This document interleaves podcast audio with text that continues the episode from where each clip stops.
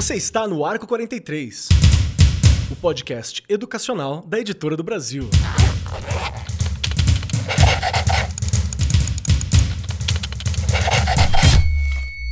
Saudações, saudações para você, meu querido professor, minha querida professora, você que está neste momento ouvindo o Arco 43 Podcast. Sejam muito bem-vindos, bem-vindas, bem-vindos, cola todo mundo conosco. Estamos aqui hoje para conversar um pouquinho mais sobre vários desses assuntos que tangem a sala de aula, que tangem a educação. Você já ouviu falar sobre jogos? Já ouviu falar sobre gamificação? Já ouviu falar sobre esses assuntos muito bacanas? Se você não ouviu, o seu estudante, o seu aluno ali com certeza já ouviu e precisamos conversar sobre esses temas.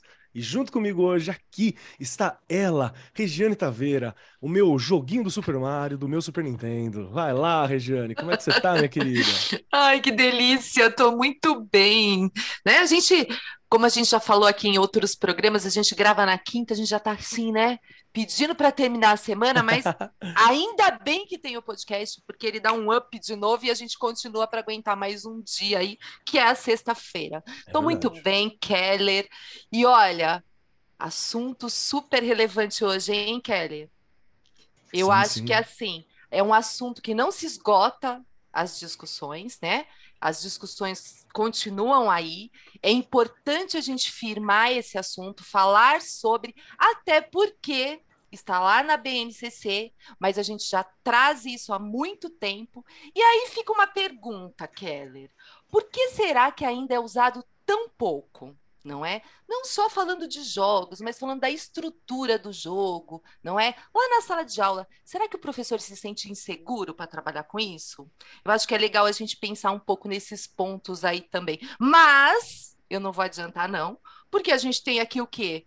Nossos convidados. Mas hoje, Keller, estamos empatados, não estamos? Estamos!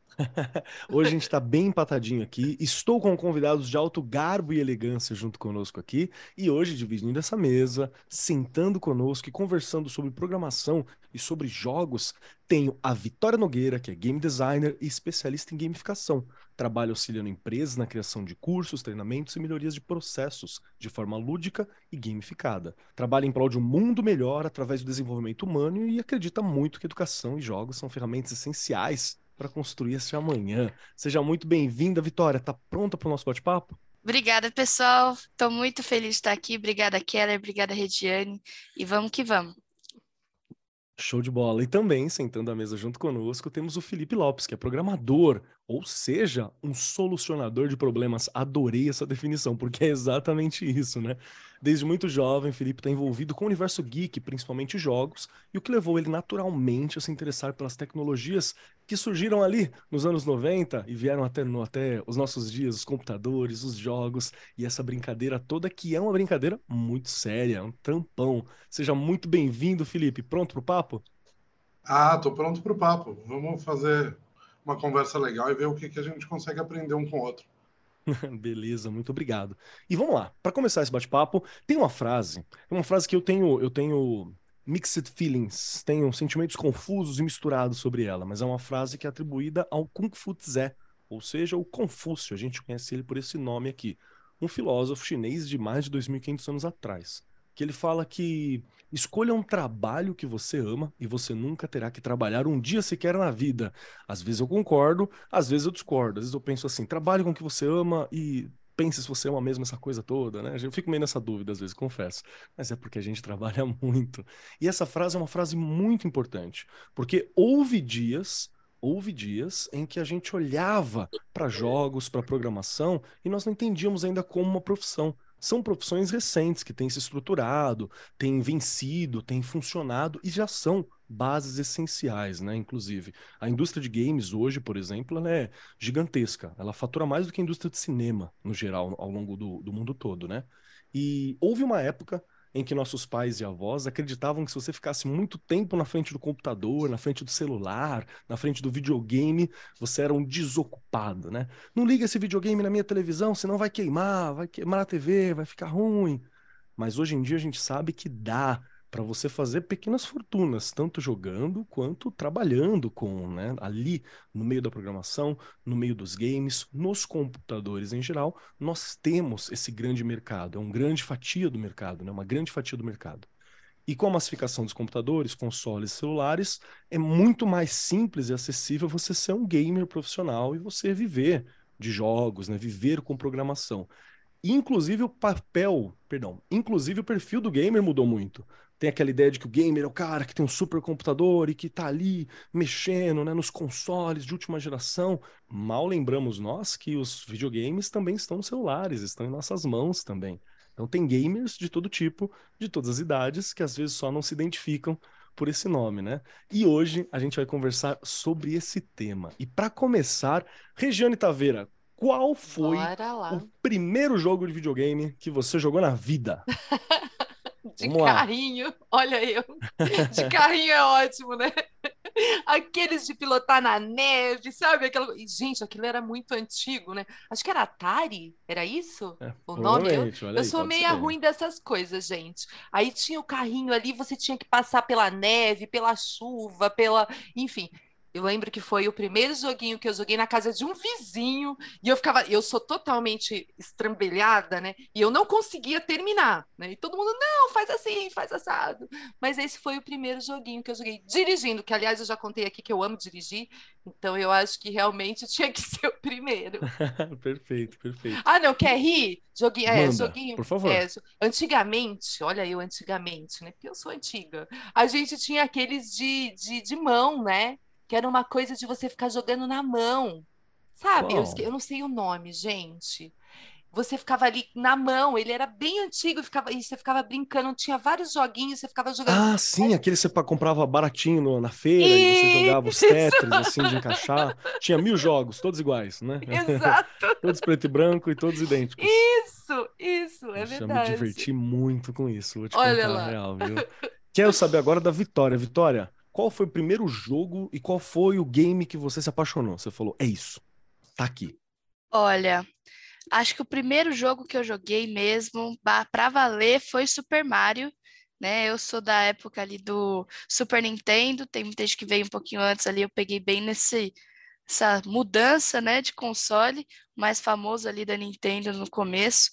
E eu me apaixonei pelo Super Mario, porque eu via meu irmão e o meu pai jogando, e eu não podia jogar, porque eu era muito pequena. Sai daqui, sabe?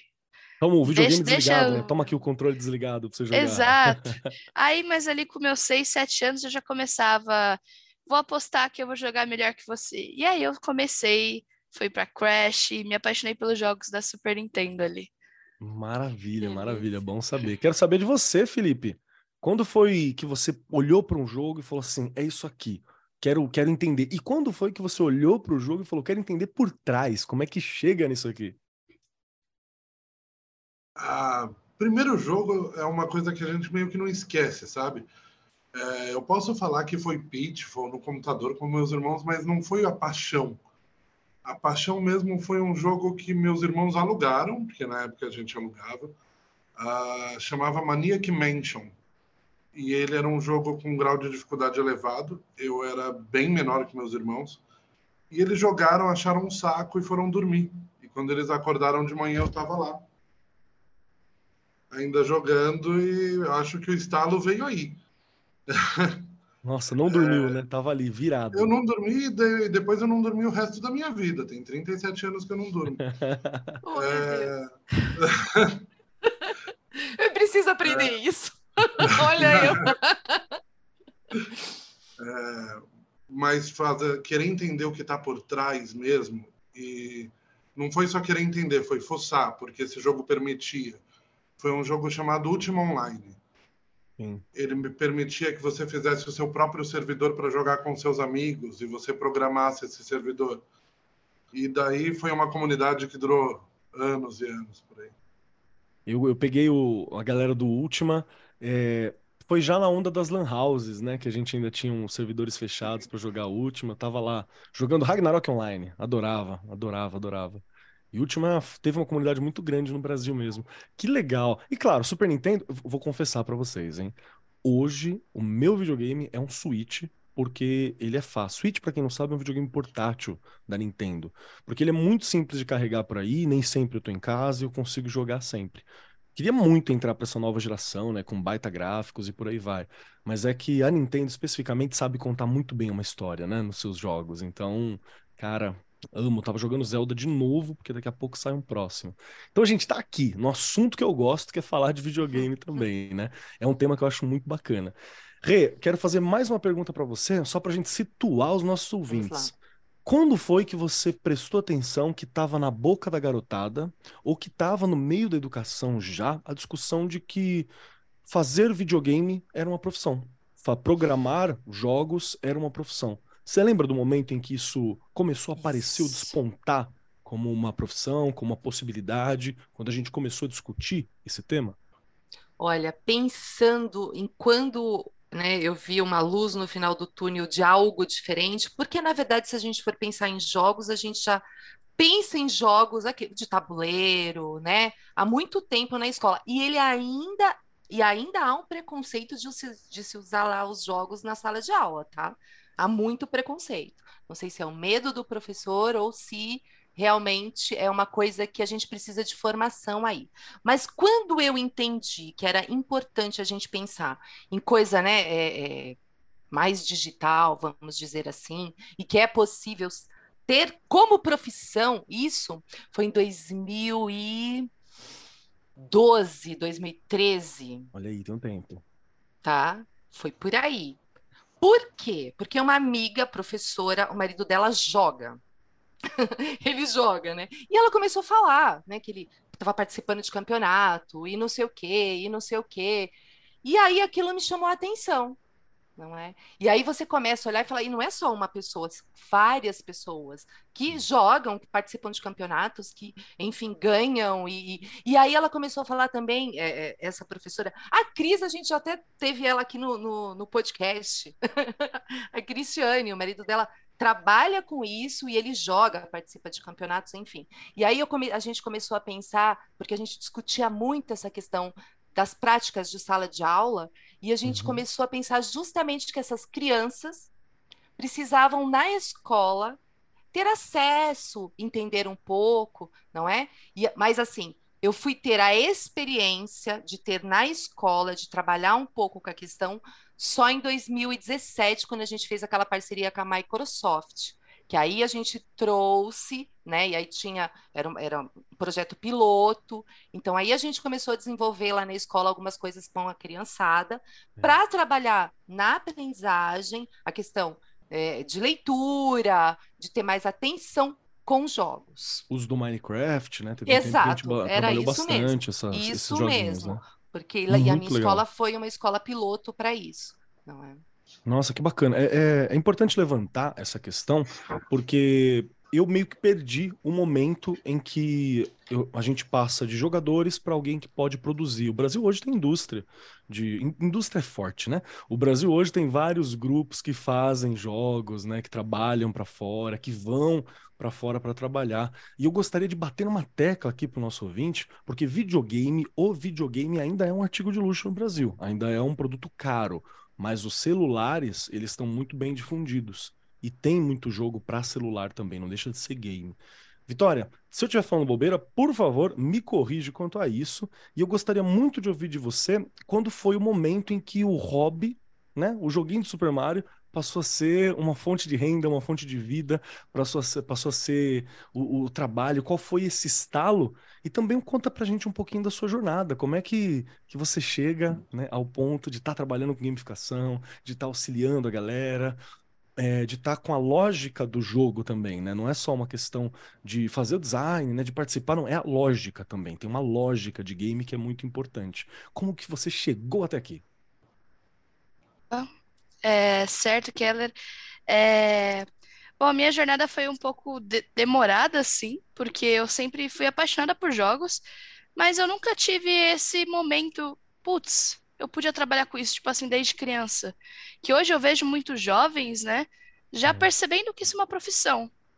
Alguns falam, ah, é, tem, é mais difícil do que outras, mas no começo eu não, eu não sabia. Tanto que durante o meu ensino médio, eu pensava em fazer design. Porque uma coisa eu queria de qualquer jeito, trabalhar com criatividade. Eu sabia disso, então eu ia por eliminação. Matemática, nunca. né? Só que aí, né, foi passando e eu terminei o ensino médio e eu vi um, eu vi um vídeo sobre jogos digitais no YouTube. Pra, eu fiz até, inclusive, antes da gente entrar aqui, eu fiz essa mesma pesquisa, porque eu tinha visto que tinha um curso sobre. Eu falei, como assim? Né? Como assim existe um curso disso? Porque eu terminei o ensino médio e eu não entrei direto para a faculdade. Eu fiquei pensando o que eu queria fazer. Minha única opção era design, mas eu falava, eu não desenho muito bem, eu não programo muito bem, porque eu fiz técnico de informática também, mas eu não queria jogar essa habilidade fora, né, esse meu início. Aí eu vi o curso de jogos digitais, fui pesquisar. Eu achei um vídeo que falava de um curso, acho que era no Senac, não me lembro qual era. E eu falei, meu Deus, isso é possível. E o meu mundo fez assim, ó, bum. Porque eu, a pessoa que falava explicava sobre o curso em si e falava assim: você não precisa saber desenhar ou saber programar, que você aprende, mas tem muitas outras coisas. Aí eu fiquei: que coisas? Como assim? Não é só isso? Né? E tinha muito, muitas aulas sobre game design, sobre a história de jogos, sobre a construção, sobre a animação. E aí eu percebi que a faculdade de jogos nada mais é do que como se fosse um monte de profissionais juntos. E isso me fez eh, achar como era incrível os jogos em si, por, pela complexidade. Porque se você for olhar antes, como que eram feito uma equipe de jogos antigamente que não tinha alguém formado somente nisso. Eram pessoas, um profissional de animação que se form, que sabe animação, edição de vídeo, não sei o que, que vai fazer. Um programador que fez análise de sistemas ou só faculdade de programação e foi programar. Né? Então, é uma junção de muitas expert expertises. E isso que é incrível, porque você não precisa ter um perfil. Você pode, às vezes, ter um perfil, dependendo para a área que você vai, e amar jogos. E aí você se arrisca, que foi o que eu fiz, né? E, e aí minha trajetória em si foi uma doideira, acho que a gente pode falar disso daqui a pouco. Mas para mim foi ali por volta de uns 18, 19 anos que eu falei, dá, e aí eu fui, para mim foi a melhor decisão que eu fiz até hoje. Olha que legal, cara, que sonho, né? E, e é real isso que, que você falou agora sobre a gente não perceber às vezes como uma profissão. E eu gostei muito da tua reflexão quando você fala sobre a, a profissão de um designer de jogos ser alguém que está amalgamando né, várias habilidades de várias profissões em uma só. Acho que isso também é um, é um retrato do tempo que a gente vive hoje. Porque teve aquele tempo que você tinha uma profissão muito específica, você passava num concurso público, você passava é, numa Volks, numa montadora, numa empresa, e aposentava ali, né? O vô, vó, uhum. pai, a vida inteira naquele caminho. Quando a gente fala da, dos nossos tempos atuais, nós precisamos ser profissionais muito mais polivalentes, né? Fazendo várias coisas, sabendo lidar com várias coisas. E, e, é, e, é, muito interessante perceber que o game design realmente tem essa habilidade e se encaixa realmente em vários locais. Pode Sim. estar na educação, né? pode estar trabalhando com jogos diretamente, com apoio à empresa, pode estar trabalhando com comunicação, para você lidar, auxiliar na, na, comunicação pública, na comunicação em geral. Nossa, muito legal essa reflexão. Obrigado por ela. Eu, eu queria ouvir um pouco do Felipe também. Felipe, fala para mim como é que foi aqui a tua jornada, como é que você chegou aqui, que momento que deu estalo né, de vou trabalhar por trás disso tudo, como a gente conversou um pouquinho antes, e, e que perceber que é uma profissão, a, minha jornada, na verdade, ela é muito estranha. Ela se divide entre o Felipe offline e o Felipe online. Uhum. Eu offline sou um jogador a minha vida inteira. Eu sou apaixonado, sou louco por RPG. Quem pesquisar meu nome na internet vai achar vários livros por aí. É... E eu sempre fiz muito livro, fiz muita história para RPG e coloquei esse material. Eu sou uma pessoa que acredita em desenvolver comunidades. Então, eu sempre distribuí material, tentei incentivar. Uh, e nessa mesma pegada, até dentro dos servidores de MMO, eu fui começando a ser uma pessoa ativa no que eles chamam de servidores de roleplay, de RP. E daí eu fui sendo uma pessoa ativa, fazendo quests e tudo mais. E moleque, 16 anos, ninguém nunca esperava eu recebi um comunicado de um GM de um servidor internacional para me pagarem para fazer as quests e montar dungeon. Então eu comecei lá no último online, no Line, de moleque. Uh, meus pais ainda achavam que eu estava de bobeira no computador. Eu acho que depois do terceiro ou quarto pagamento que eles perceberam que era real. E, e, e ainda assim não aceitavam muito, achavam um absurdo. E eu não tive aquela oportunidade. Eu sempre programei desde os 11, 12 anos e nunca tive a oportunidade de falar. É nessa área que eu vou entrar. E viva, fui trabalhei por anos com comunicação e fui vendo meus amigos talentosos. Eu tenho um amigo Ivan Gard, que está na Irlanda, ele é um game designer incrível. É, vi meus amigos desenvolvendo essa profissão, crescendo junto com o mercado. E nas horas que eles tinham problema, às vezes era para mim que chegava. Porque, apesar de eu acreditar, assim, no que a Vitória falou, da gente ter essa, esse acúmulo de habilidades, o foco é uma coisa muito forte no game design.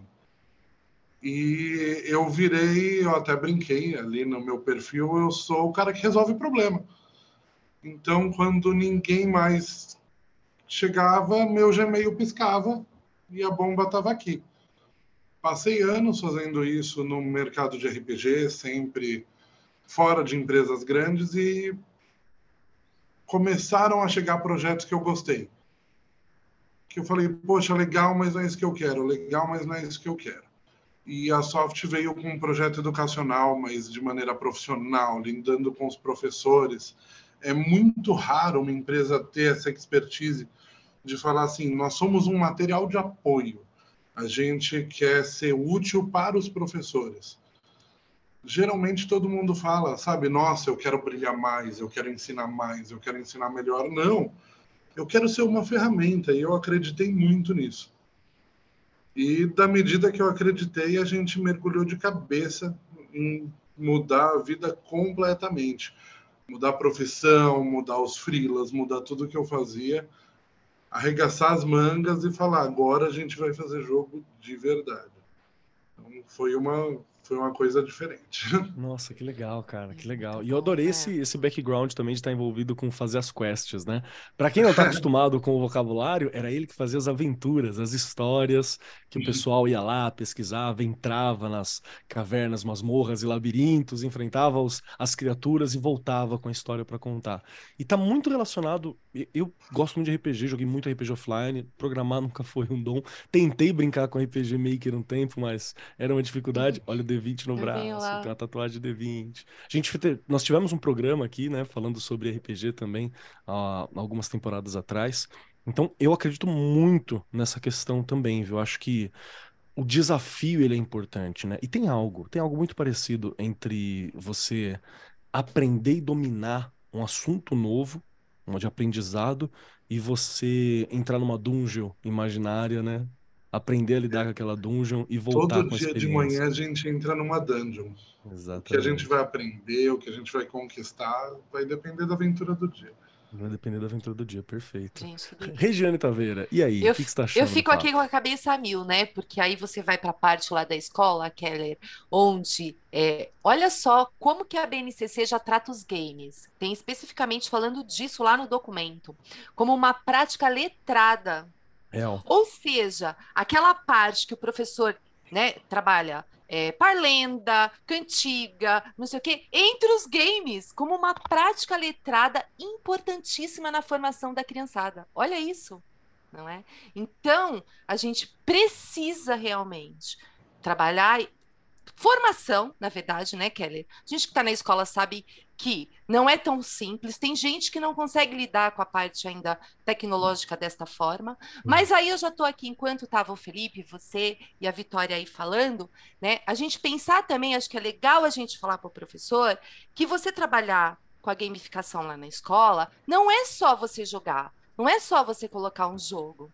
Você pode colocar, inserindo na sua rotina, técnicas, estruturas é, coisas que são das estruturas de jogos. Então, por exemplo, se a gente percorreu, a gente vai fazer isso, isso, isso hoje. Se a gente conseguir chegar aqui, vocês vão ganhar uma, vai, uma estrelinha, né? Que nem Exato. tem no jogo, né? A gente vai é, procurar tal coisa lá no pátio, quem encontrar, né? Vai envolvido com língua portuguesa, com história, dá para fazer com todas as disciplinas e você já ir trabalhando as estruturas dos jogos, não é? sem você estar jogando. Né? Não precisa ser só o jogo. Porque é legal o professor entender isso. Claro que o jogo precisa estar inserido, mas você pode ir colocando as estruturas para quem tem um pouco de medo de trabalhar com isso. Não é? Perfeito, perfeito. E não é difícil você encontrar diversos materiais. Né? De todo o Brasil quase todos os materiais da editora do Brasil, de, de apoio didático, por exemplo, tem algum conteúdo direcionado à gamificação ou uma facilitação para o professor compreender. Dá uma olhadinha que vale muito a pena. Fora material, né? Tem o Gamificação Escolar, que é um livrinho de bolso também, que é um material muito legal para a gente ter contato, assim. Acho que ajuda muito a entender essa lógica.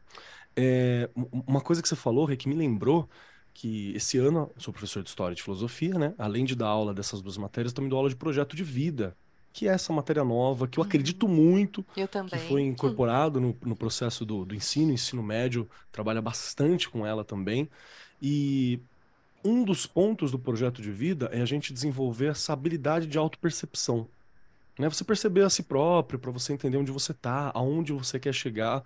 Então tem um quê para mim de, de jogo, de gamificação no sentido de aonde eu estou que Perfeito. habilidades eu preciso adquirir para chegar aonde eu preciso, né? Tem um quê do RPG Perfeito. clássico nesse caminho. E um dos processos que eu, que eu propus para a molecada esses dias, para meus estudantes, foi que eles fizessem uma ficha de RPG deles próprios. Então, que habilidades você acha que você tem? Qual que é a tua força? Qual que é a tua habilidade? E foi bem bacana perceber também como foi um exercício de percepção. Por exemplo, eu lembro de uma, de uma, de uma menina que ela é bem quietinha assim. Aí ela foi lá e colocou que ela tinha força 1, era até 5 o máximo. Eu falei, colocou força 1. Aí eu olhei e falei, tudo bem, né? Ela se identificou com uma pessoa um pouquinho mais fraca e tal. Aí eu fui dar uma olhadinha nas habilidades dela, tava lá, sei lá, jiu-jitsu por dois anos, kung fu por mais um ano, não sei o que. Eu falei, querida, vem cá. Isso aqui. Ela falou assim, é, eu luto. Eu falei, mas você consegue fazer o exercício? Eu falei, faço, faço. Por que força 1? Aí ela parou, olhou e falou assim, é verdade, professor, eu sou bem forte. Eu falei, você, aparentemente. Aí, ajustar um pouco essa percepção. Então, para mim, foi um, um momento muito interessante de ver o potencial dessa lógica de game, né, para a vida. E, de novo, tanto é uma profissão que isso tá, está sendo aplicado nas redes sociais, né, isso está sendo aplicado é, nos aplicativos em geral, que a gente trabalha, está em todo canto. Eu, eu, quero conversar com você, Vitória, de novo so, sobre essa questão, é, até puxando um pouquinho da gamificação no dia a dia, mas para ajudar a entender as aplicações de trabalho quando a gente fala sobre trabalhar com questão de jogos. Porque o público de professor é muito distinto, né? A gente tem professores que estão na rede há muito tempo, nas redes de ensino, tem professores que estão se formando recentemente. Então, nós estamos falando com pessoas do Brasil inteiro, de toda forma, e estudantes, e né, pessoas de, envolvidas com a educação de toda forma.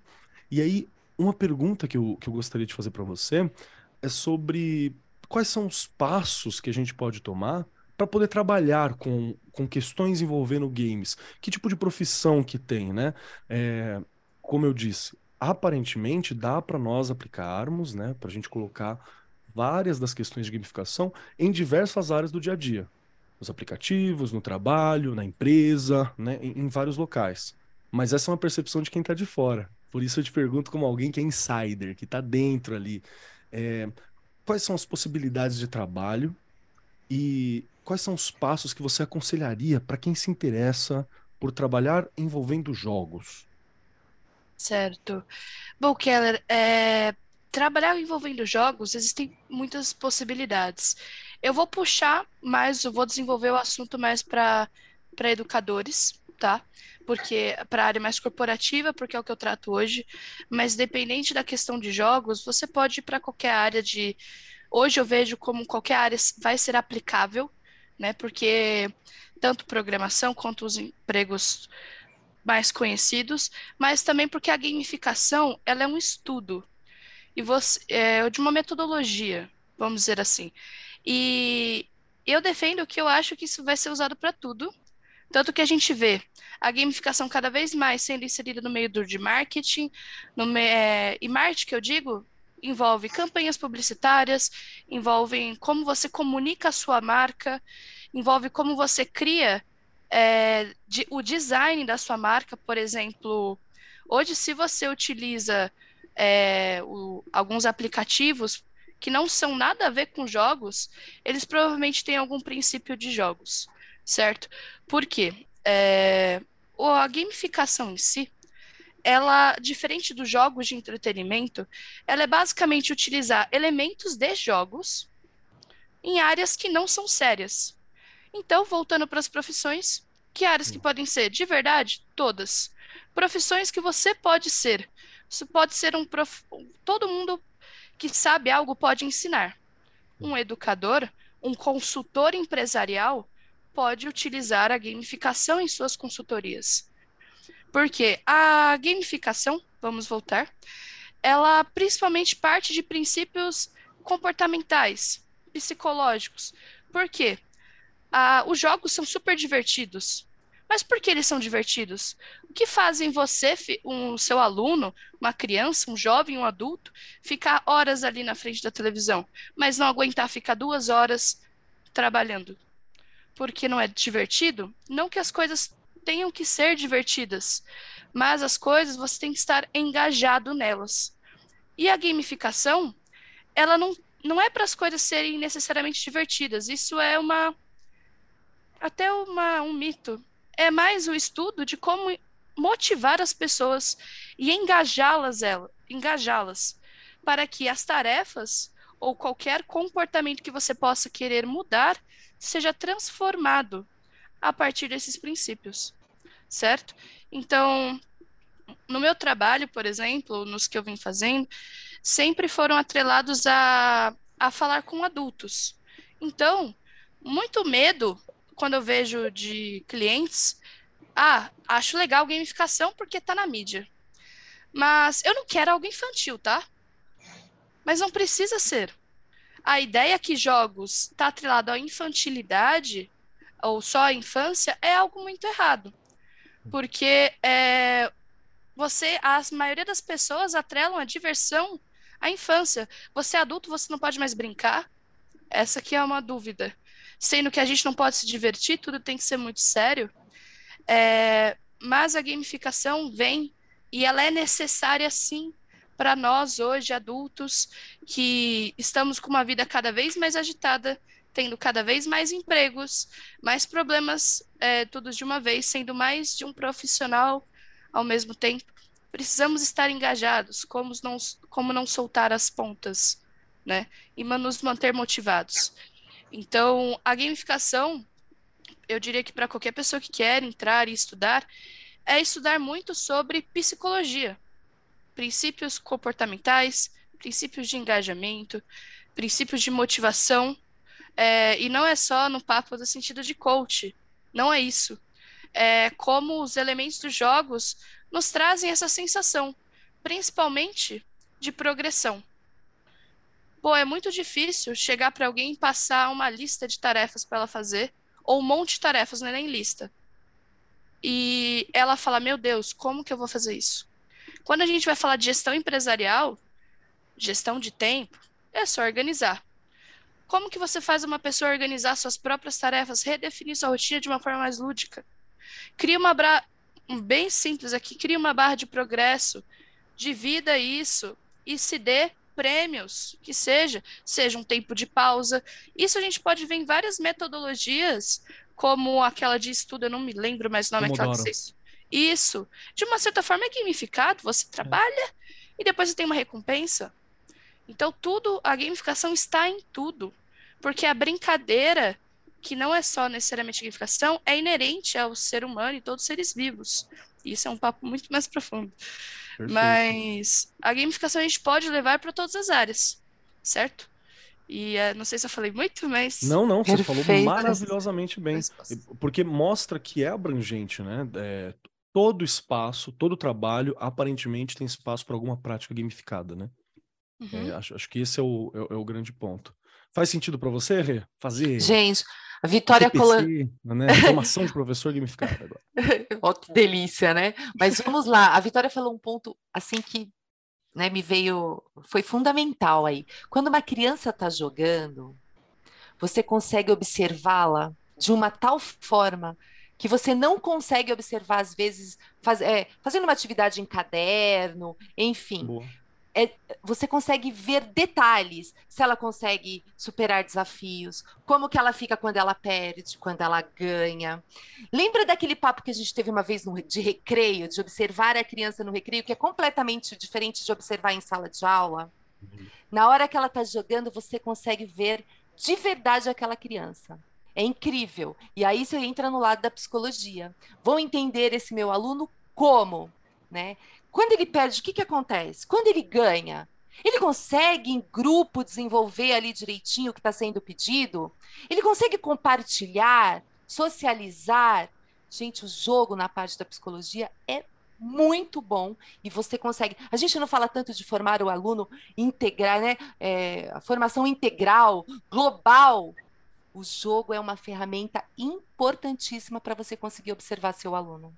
Perfeito. E dá para observar muito pelo fato, quando a gente estuda um pouquinho sobre isso, que a questão do engajamento de tudo isso dos jogos não está atrelado somente à diversão, porque a diversão tem que destrinchar, é muito profunda. Acho que o Felipe consegue entender que é muito mais profunda, né? Quando vai construir. É muito atrelado ao emocional. Quando eu vou construir uma aventura ou quando eu vou construir um jogo, geralmente eu tenho que pegar naquele sentimento de valor emocional de uma pessoa.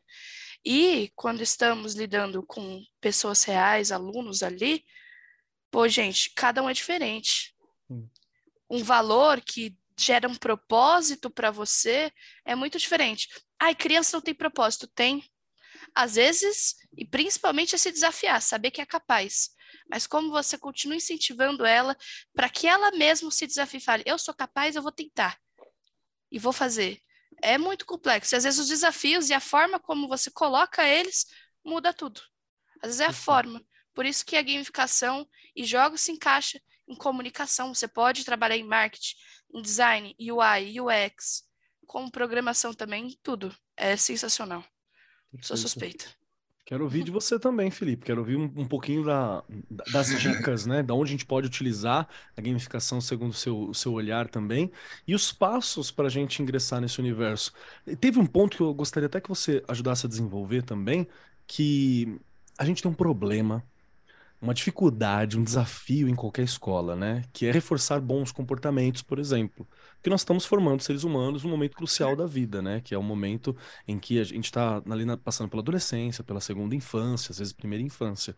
E gamificação também é uma ferramenta para a gente mostrar que bons comportamentos podem ser reforçados, né? Amizade, companheirismo, respeito ao meio ambiente, respeito ao próximo. Dá para me utilizar isso também. Faz sentido isso, Felipe? Faz muito sentido. Eu sou uma eu sou uma pessoa que vê esse processo de gamificação de uma maneira um pouquinho diferente. Acho que até pelos anos que eu trabalhei com comunicação, eu vi tanta gente errar. Boas ideias, boa vontade, mas caminhos tortos.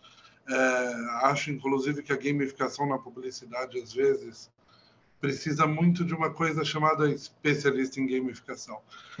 ajuda, um, né? Ajuda maravilhosamente. Aqui na Soft eu tenho o Bruno e ele é assim, minha luz guia. Não, não importa o que eu vou fazer. Ele tem um objetivo, um propósito, um plano. A gente tem uma coisa que a gente está seguindo. E ela é tão além da minha programação da tela do que a pessoa vê, que eu acho que é uma falha que muitas vezes as pessoas não conseguem compreender, de que não é uma bonificação, não é uma escalada de dificuldade, não é uma simples conquista. A gente precisa fazer com que as pessoas encontrem esses sentimentos. Eu não preciso, não posso entregar para ela. Eu preciso balançar isso na frente dela e fazer ela agarrar. Então, não é um processo simples, não é um mapa, não é um beabá. A gente acerta e erra muito. O dia que eu encho essa sala de criança testando o jogo, eu sei no fim do dia que vai ter um jogo que eu vou ter que descartar, que eu vou ter que refazer, que eu vou ter que repensar a ideia. E às vezes tem um que eu sabia que era ok, que eu gostava mais ou menos, mas que eu saí assim, uau, ele, ele cumpriu mais do que ele precisava. É, é uma coisa muito diferente. A gente precisa tratar a gamificação pensando nessas partes de o que eu preciso fazer para que a criança tome ação, para que o adulto tome ação. Eu não posso entregar um cenário simplesmente. É, é por isso que a nossa conversa com o professor é tão próxima para a gente junto chegar nesse caminho. A gente precisa reforçar um bom comportamento e eu preciso, por exemplo, num jogo cooperativo, saber que os dois são o protagonista, os três são protagonistas e fazer eles trabalharem juntos em busca desse, desse objetivo. Uh, é uma coisa muito. Uh, como que eu posso dizer? É um exercício muito difícil. Muito difícil. Uh, e às vezes eu me pego, às vezes eu mesmo pego um game, começo a produção dele, paro e falo: peraí, não estou vendo onde isso vai chegar não sou eu que tenho que ver. A gente tem um propósito, a gente tem um objetivo, a gente vai discutir nessa empresa toda e vai falar: não, vamos chegar lá. Eu já tive exemplos de programadores, de pessoas que conhecem jogo, que jogam muito, me entregarem um jogo prontinho, assim, um produto perfeito, bonitinho. Eu entrar e falar: ele não educou, ele não trouxe. Ele é legal, ele diverte, mas ele não cumpre as necessidades que o meu que o meu público tem. E é justo isso. Às vezes você é um grande designer, consegue fazer imagens fantásticas, transições incríveis, mas você não é um game designer. Eu sou um programador, eu sou um programador até que bem completo. É... e tenho noções de game design mas eu sei que a minha visão não é final, que é um trabalho muito claro, muito dedicado e que precisa de pequenos ajustes. Lógico, ninguém gosta dos pequenos ajustes. O dia que tem uma devolutiva dos professores, ai meu Deus, eu vou passar mais horas naquele jogo. Eu vou passar mais horas naquele jogo, mas eu vou assim passar funciona. mais horas naquele jogo para dar um tempero diferente, para alcançar um objetivo diferente. Então, até quando a gente fala de gamificação nas empresas e tudo mais, eu falo, cuidado com a bonificação. Não, não dá a primeira estrelinha, calma, segura. Uh, eu quero ver ele realmente gostar de receber uma estrelinha, porque quando ele recebeu do nada, não foi bem isso que eu queria. Isso que você está falando é super incrível, Felipe, porque a gente sente isso sempre, de falarem como se associasse a só a recompensa fosse é. a única coisa sendo que a recompensa, a pessoa não tem que buscar aquilo, ela tem que buscar a, vi a, vi a vivência da, do propósito dela ali para depois ter isso, né, Felipe? É uma, parte. uma consequência só. É, eu preciso que o aluno nem ligue para a estrela. Que depois que ele ganhou a estrela, ele fa fale depois com o colega dele sobre como ele chegou lá. O caminho. É, é um caminho difícil, né? É uma é afinação é fina, né? É uma afinação bem fina. É... Vou te dizer que é uma guitarra com umas 20 cordas. Nossa, que bacana ouvir isso, que bacana. Eu, a, gente está chegando olha, já no. Eu vou no dar uma dica só. Por eu favor. sei que é jogado para o ar, mas a maior dica que eu tenho para dar é segue o seu profissional de game design. Briga com ele, eu brigo todo dia, mas segue. Porque discutir, conversar, melhorar as ideias é super importante, mas junto com os professores, com o profissional de game design, a gente vai chegar no lugar certo. E a gente vai chegar no lugar certo de um modo onde o professor não tem medo, ele tem prazer de aplicar aquilo. E daí é legal. Daí realmente muda o nosso dia. Perfeito. Acho que é, procure, né? Procure as formações para isso, trabalhe Sim. com pessoas, né? Procure pessoas que, que têm essa habilidade. Acreditem, pessoal. É legal você é, conversar com um profissional da área e pedir umas dicas, né? Inclusive, tem dois aqui que dá para ajudar vocês. Verdade. Né? A gente deixa os contatos no fim também para trocar essa ideia. A gente já está quase batendo os nossos, nossos momentos finais aqui do programa, já estamos com mais de 50 minutos gravados neste momento tempo voa quando a gente se diverte, né? E, mas antes de caminhar para os momentos finais, que é a nossa conversa, eu preciso saber o que, que Regiane Taveira tá achando desse papo.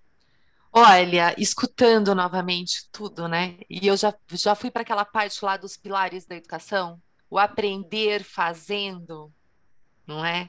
Eu acho que é uma forma o aprender fazendo, discutir, como o Felipe falou, né, essa questão como fazer, como que a gente vai fazer, né? O, o, caminho, a criança ela precisa disso, né?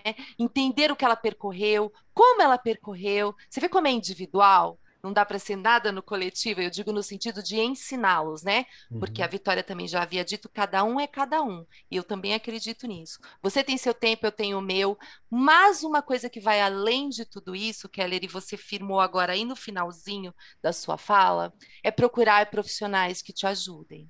É possível, e às vezes na sua própria escola tem, tem quem já está fazendo, quem tem quem entende um pouco, tem alguém que conhece, buscar esses profissionais, não é? Porque aí você vai conseguir também nesse aprender fazendo, você está aprendendo e tentando fazer e fazer diferente. Porque essa moçada que está aí, eles querem o diferente, porque eles têm isso o tempo todo na palma da mão. Né? A gente lá no Giz, eu brinco, né? No Giz e na lousa não vai conseguir muita coisa mais, não. Né? A gente precisa realmente repensar e mudar. Não é fácil, mas acho que você colocou aí a fala que eu amei, é essa mesmo. Procurar alguém que te ajude. Sempre vai ter alguém que te ajude. E você também colocou muito bem que nos próprios materiais aí daqui da Editora do Brasil tem muita coisa assim, dá pra gente buscar. Você não tá sozinho, não é? É, nunca, nunca esteve, né? Eu sei que isso é mais um ponto que a gente, a gente sempre levanta aqui no, no arco, que ser professor, muitas vezes, trabalhar com educação no geral, muitas vezes é uma, uma que dá uma sensação de que você está sozinho, né? De que é você, aquela Sim. sala, aquelas pessoas, aquele universo que você está lutando contra anos de dificuldade, né? A gente sente tudo aquilo que você sente como uma opressão na sociedade, a gente sente em sala de aula naquele momento. Mas na verdade tem muita gente bacana, né? A gente você não está sozinho. Tem, tem. Tem editora, por exemplo, a editora do Brasil está aqui junto com a galera formando equipamento, formando, é, tendo formação, formando material. Pessoas como o Felipe que estão ali preocupados todos os dias, né, para construir materiais que vão facilitar a compreensão, aprendizado, desenvolvimento. Pessoas como a Vitória que estão ali tentando tornar é, as coisas mais fáceis fáceis, mais simples de se compreender, mais simples de trabalhar. Acho que esse é um, é um ponto que aparenta essa solidão, mas não é bem assim que estão as coisas. É, a gente já está indo para os momentos finais do programa e eu preciso avisar aqui uhum. os nossos queridos convidados que nós temos uma regra. Existe um, um boss final para ser vencido neste programa, que são as três perguntas. Você tem que responder três perguntas para conseguir descansar, quintar, sair deste momento aqui que nós estamos juntos, né? Ter a sua vida para fora, senão você fica aqui preso até vencer, tipo um, um Souls-like. Para quem não sabe, Souls-like é um jogo muito difícil, é um tipo de jogo muito complicado. E as nossas perguntas são três. A primeira delas é: se vocês gostaram do programa. A segunda é: aonde que eu encontro vocês, aonde que eu sei mais sobre o trabalho de vocês, onde que eu sei mais sobre a Vitória, onde eu sei mais sobre o Felipe, onde eu sei mais sobre a Soft, sobre a Regiane, sobre o Keller, como que eu sei mais, como que eu acompanho o trabalho de vocês. E a última questão não é uma questão, é um pedacinho de vocês, um pedacinho da Vitória, um pedacinho do Felipe, um pedacinho da Rê, para ficar conosco. Então, é uma dica, um conselho, um pensamento, uma fala, uma música, um documentário, uma série, um livro, alguma coisa que tem movimentado o coração de vocês nos últimos tempos e que pode ser compartilhado aqui com os nossos ouvintes. E eu vou acrescentar um ponto nessa última pergunta. Gostaria que vocês indicassem um jogo que vocês consideram importante e acessível também. Olha aí. Olha aí, hein? Então são. Virou quatro, hein? Virou quatro perguntas. Primeira, se você gostou do programa. Segunda, como eu encontro vocês?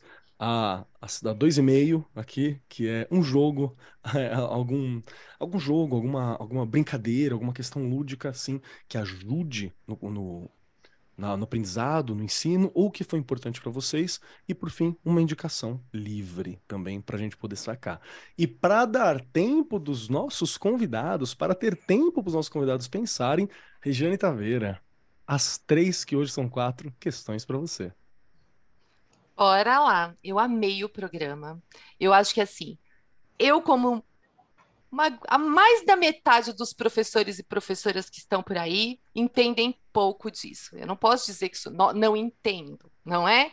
E aí, você discutindo e conversando, vai abrindo leques e você vai encontrando caminhos que você pode percorrer, né? Ou tentar percorrer, não é? Mas assim, amei o programa e que delícia é o que eu falei. São assuntos que não terminam, não se esgotam e a gente vai continuar falando e com certeza ainda teremos dúvidas, né? mesmo que a gente continue discutindo aí em vários episódios. Eu estou aqui no Arco 43, né? Estou lá no Instagram, estou lá no Facebook e estou lá no chão da fábrica, gente. Quer me encontrar? Estou lá na escola, no chão da fábrica, onde a mágica acontece, não é?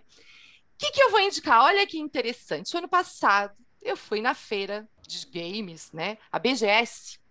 Olha aí! Olha Regiane só. Gamer é real, é real. e aí, olha, até me arrepia, porque olha como é engraçado, como a gente tem preconceito.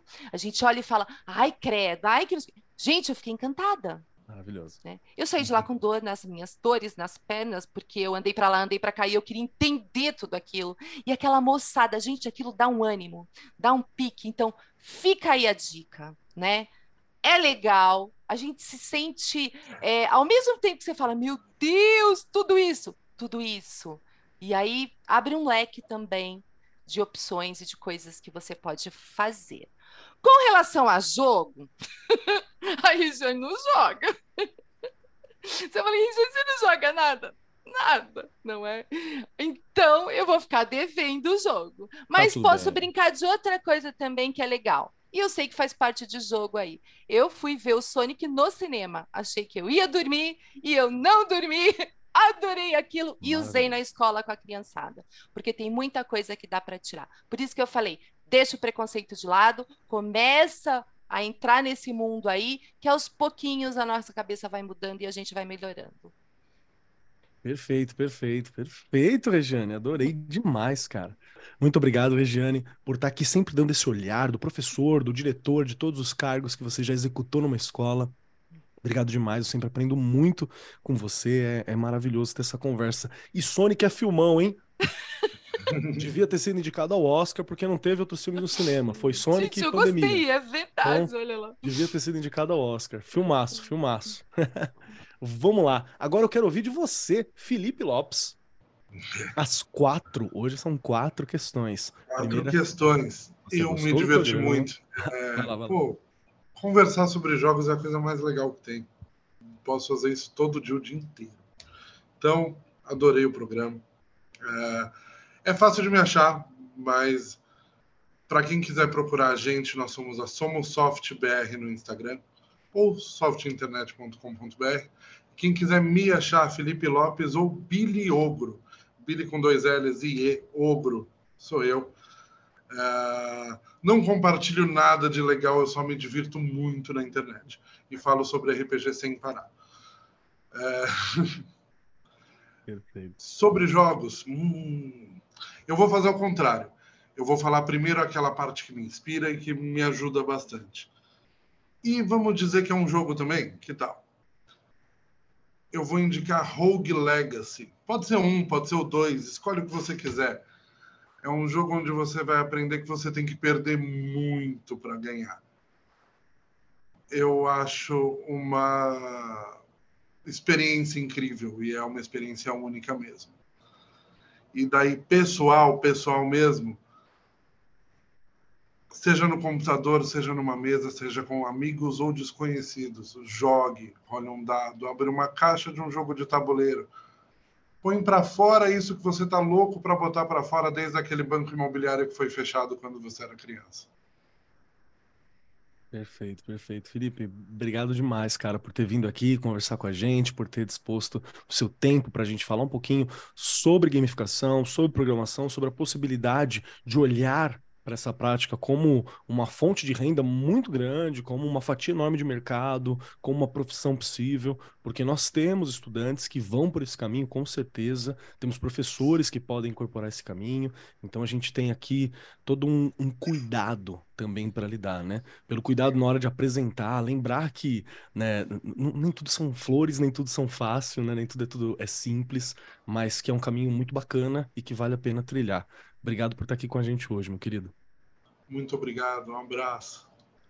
E vamos lá, Vitória, agora eu quero ouvir de você. Você, minha querida. Temos aqui quatro questões para que Vitória Nogueira responda. A primeira, se gostou do programa. Segunda, aonde eu te acho na internet? Como é que eu entro em contato? Como é que eu tiro dúvida? Como é que eu sei mais sobre você?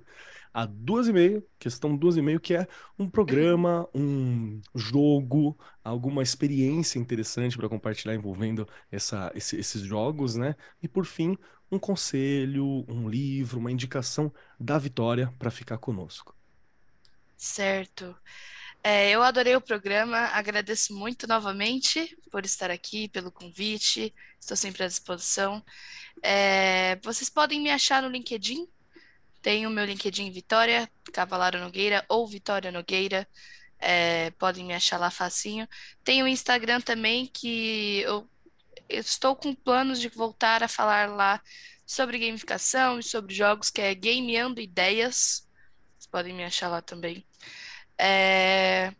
E próxima. Bom, sobre materiais que eu posso indicar, acho que tem muitos. É, então, vou focar em uns que eu li recentemente, que era sobre. Deixa eu só ver o nome certinho para passar para vocês. Que é game, Gamification Como Criar Experiências de Aprendizagem Engajadoras. Acho que não estou falando que é o material definitivo, mas é para começar ali a inspirar vocês a entenderem também. E um outro também, que é o que eu estou terminando de ler, que é Gamificar. As letrinhas são todas coloridas, sobre também como criar experiências que ajudem na motivação e fala muito sobre o emocional das pessoas. Acho bem legal para todas as pessoas que trabalhem com pessoas e também game designers aí tudo que a gente faz é para os outros, né? Então a minha dica é sempre essa, pensar nos outros, principalmente na vida deles, porque jogos e tudo é um meio para a gente ajudá-los nesse sentido. Então o propósito não é os prêmios, como a gente comentou, mas é como melhorar todo o entorno. E jogos, ah, eu não sei o que recomendar, porque eu jogo muito para entretenimento, como jogos de gerenciamento, Kindles and Castles, mas recomendo que, se vocês puderem, vão em loderias, vão jogar, principalmente jogos colaborativos. E um desafio que fica, que era uma das primeiras atividades que a gente sempre fazia na faculdade, é peguem um jogo que vocês gostem e criem novos. Pensem em uma regra, coloquem novamente. Jogos de tabuleiro são incríveis e podem ser feitos você com as pessoas que você gosta e construírem juntos aí um novo jogo para vocês jogarem. Tá bom? Perfeito. E é perfeito. isso. Ótimas dicas, ótimas dicas. Perfeito. Vitória, muito obrigado por estar aqui com a gente, por ter liberado esse tempo para conversar conosco, com os nossos ouvintes que estão aqui. Muito obrigado por compartilhar essas experiências, por lembrar a importância de jogar, né? Como é importante para a gente manter essa, essa potência lúdica. Nós vamos envelhecendo, nós tendemos a não se importar tanto com esse lado. E morre uma fada e morre um pedaço nosso se a gente faz isso, tá? Não deve, a gente tem que continuar jogando. Muito obrigado por lembrar dessas questões. Muito obrigado por estar aqui trazendo as possibilidades da gamificação para as profissões, para a vida, mostrando para os nossos ouvintes, para o nosso público, a, a, relevância desse tema, né? Obrigado mesmo, querida. Foi um prazer conversar contigo. Obrigada, eu que agradeço. Chegando agora, então, na minha vez. Primeiro, eu, eu, eu gosto de falar de jogo, gente. Eu não sou um grande gamer. Eu não sou um grande gamer sabe? Eu tenho um, um switchzinho, jogo uns joguinhos no celular, é, jogo uns emuladorzinho ali e, e, por aí vai, né? Não tenho um, uma, um grande maquinário ou algo assim. Mas eu gosto muito de jogos. Eu gosto muito de RPG, gosto muito de jogos lúdicos, gosto muito de jogos de imaginação. E o, o, o vínculo que a gente consegue criar com as pessoas que estão jogando conosco, experimentando esse momento conosco, é algo muito forte e muito bonito. Então eu acredito muito mesmo na gamificação. Acredito muito na educação, acredito muito na construção de futuro. E aqui, hoje, nesse programa, nós discutimos sobre todos esses temas. Então, para mim, foi um programa fantástico. Espero ter novas chances de sentar com vocês e conversar sobre temas correlatos, né? Sobre como fazer, sobre como sonhar, sobre como construir. Acho que, que todo mundo ganha muito nesse papo. É, quem quiser me encontrar por aí, arroba Keller, lá no Instagram e arroba Marcos Keller na maioria dos lugares. Lembrando que a Kobe Keller era Cobold Keller ano passado. Aí eu resolvi trocar. Aí agora é só Cobb Keller, tá lá. Então era um kobold, que era um bichinho de RPG, era amigo do ogro, provavelmente, né? Tá aí o, o Billy Ogro, que é o, o Filipão, junto com a gente. E hoje você me encontra como arroba Cobb Keller, por ali. É, eu queria indicar um jogo ah, é bem simples de, de você achar, mas ele é um jogo muito, muito interessante. É um jogo que você encontra na Play Store da vida, você encontra para celular. Um jogo recente, bem simplesinho, chamado Vampire Survivor onde você é um personagemzinho e o seu trabalho é resistir às diversas invasões e hordas de criaturas que vão vindo para cima, assim. E você vai fazendo uma gestão de recurso, você vai utilizando as ferramentas. É um jogo muito simples e muito divertido. Cada rodada dura uns 20, 20 e poucos minutos, meia horinha, uma rodada de jogo. Então é ideal para se você tem aquele tempinho, se divertir um pouquinho. É um jogo leve para você ter no PC, para você ter no celular. É uma experiência muito divertida. Fica como indicação para vocês também. E a minha outra indicação é um livro aqui da casa, que é um livro do Francisco Tupi, que eu já citei aqui, o Tupi já gravou conosco, que é o Gamificação Escolar de Bolso. É uma ótima introdução para gamificação. Digo até que vai um pouquinho além da introdução para o professor, tá? Vai, é, é uma formaçãozinha mesmo, assim, uma formação bacana. Você encontra esse livro no site da Editora do Brasil, é muito simples. O Tupi é maravilhoso, ele é um cara fantástico para falar sobre discussão, sobre jogos. Já gravou aqui conosco, o Tupi também. E tem inclusive um podcast bem antigo, número 27, daqui do, do Arco 43, que fala sobre gamificação e o uso de mecânicas e dinâmicas de jogos para jovens na escola. Quem participou foi o Guilherme Loureiro e o Mauro Berimbau. Então é bem bacana, tá lá atrás, mas dá para você dar uma ouvida, é sempre atual para a gente poder discutir e conversar mais sobre gamificação. No mais, muito obrigado a todos vocês que estão aqui conosco, obrigado a essa mesa maravilhosa, obrigado a você ouvinte, porque tudo que está aqui é feito para você. Obrigado para você que está vendo a gente também pelo YouTube. Isso mesmo, está nos ouvindo nesse momento com o podcast? Estamos também no YouTube. Cola lá com a gente que tem o um vídeo, você vê nossos rostinhos. Estamos dando tchau para vocês agora aqui no YouTube. Quem está no podcast não está vendo, mas nós estamos lá. Fica à vontade para nos procurar, né, para poder comentar, conversar. Estamos sempre interagindo com a galera. Muito obrigado. Nós fazemos esse programa para vocês ouvintes, para você professor, para te municiar te capacitar para discutir, para olhar o mundo sempre de uma maneira inovadora e tudo aquilo que está na crista da onda, porque eu sou uma pessoa jovem, na crista da onda dos momentos né, da educação para a gente conversar sobre. No mais, eu sou Marcos Keller e até semana que vem. Este programa foi apresentado por Marcos Keller e Regiane Taveira. Gravação e edição Agência Bowie. Produzido pelo Departamento de Marketing da Editora do Brasil. Gerência de Marketing Helena Poças Leitão. Coordenação de Marketing Lívia Garcia. Siga-nos nas redes sociais: facebook.com barra Editora do Brasil, twitter.com barra Editora do Brasil, instagram.com barra Editora do Brasil underline oficial e youtube.com barra Editora do Brasil. As opiniões expressas no programa são de responsabilidade dos respectivos respectivos convidados e não expressam necessariamente a opinião da editora do Brasil ou de seus colaboradores.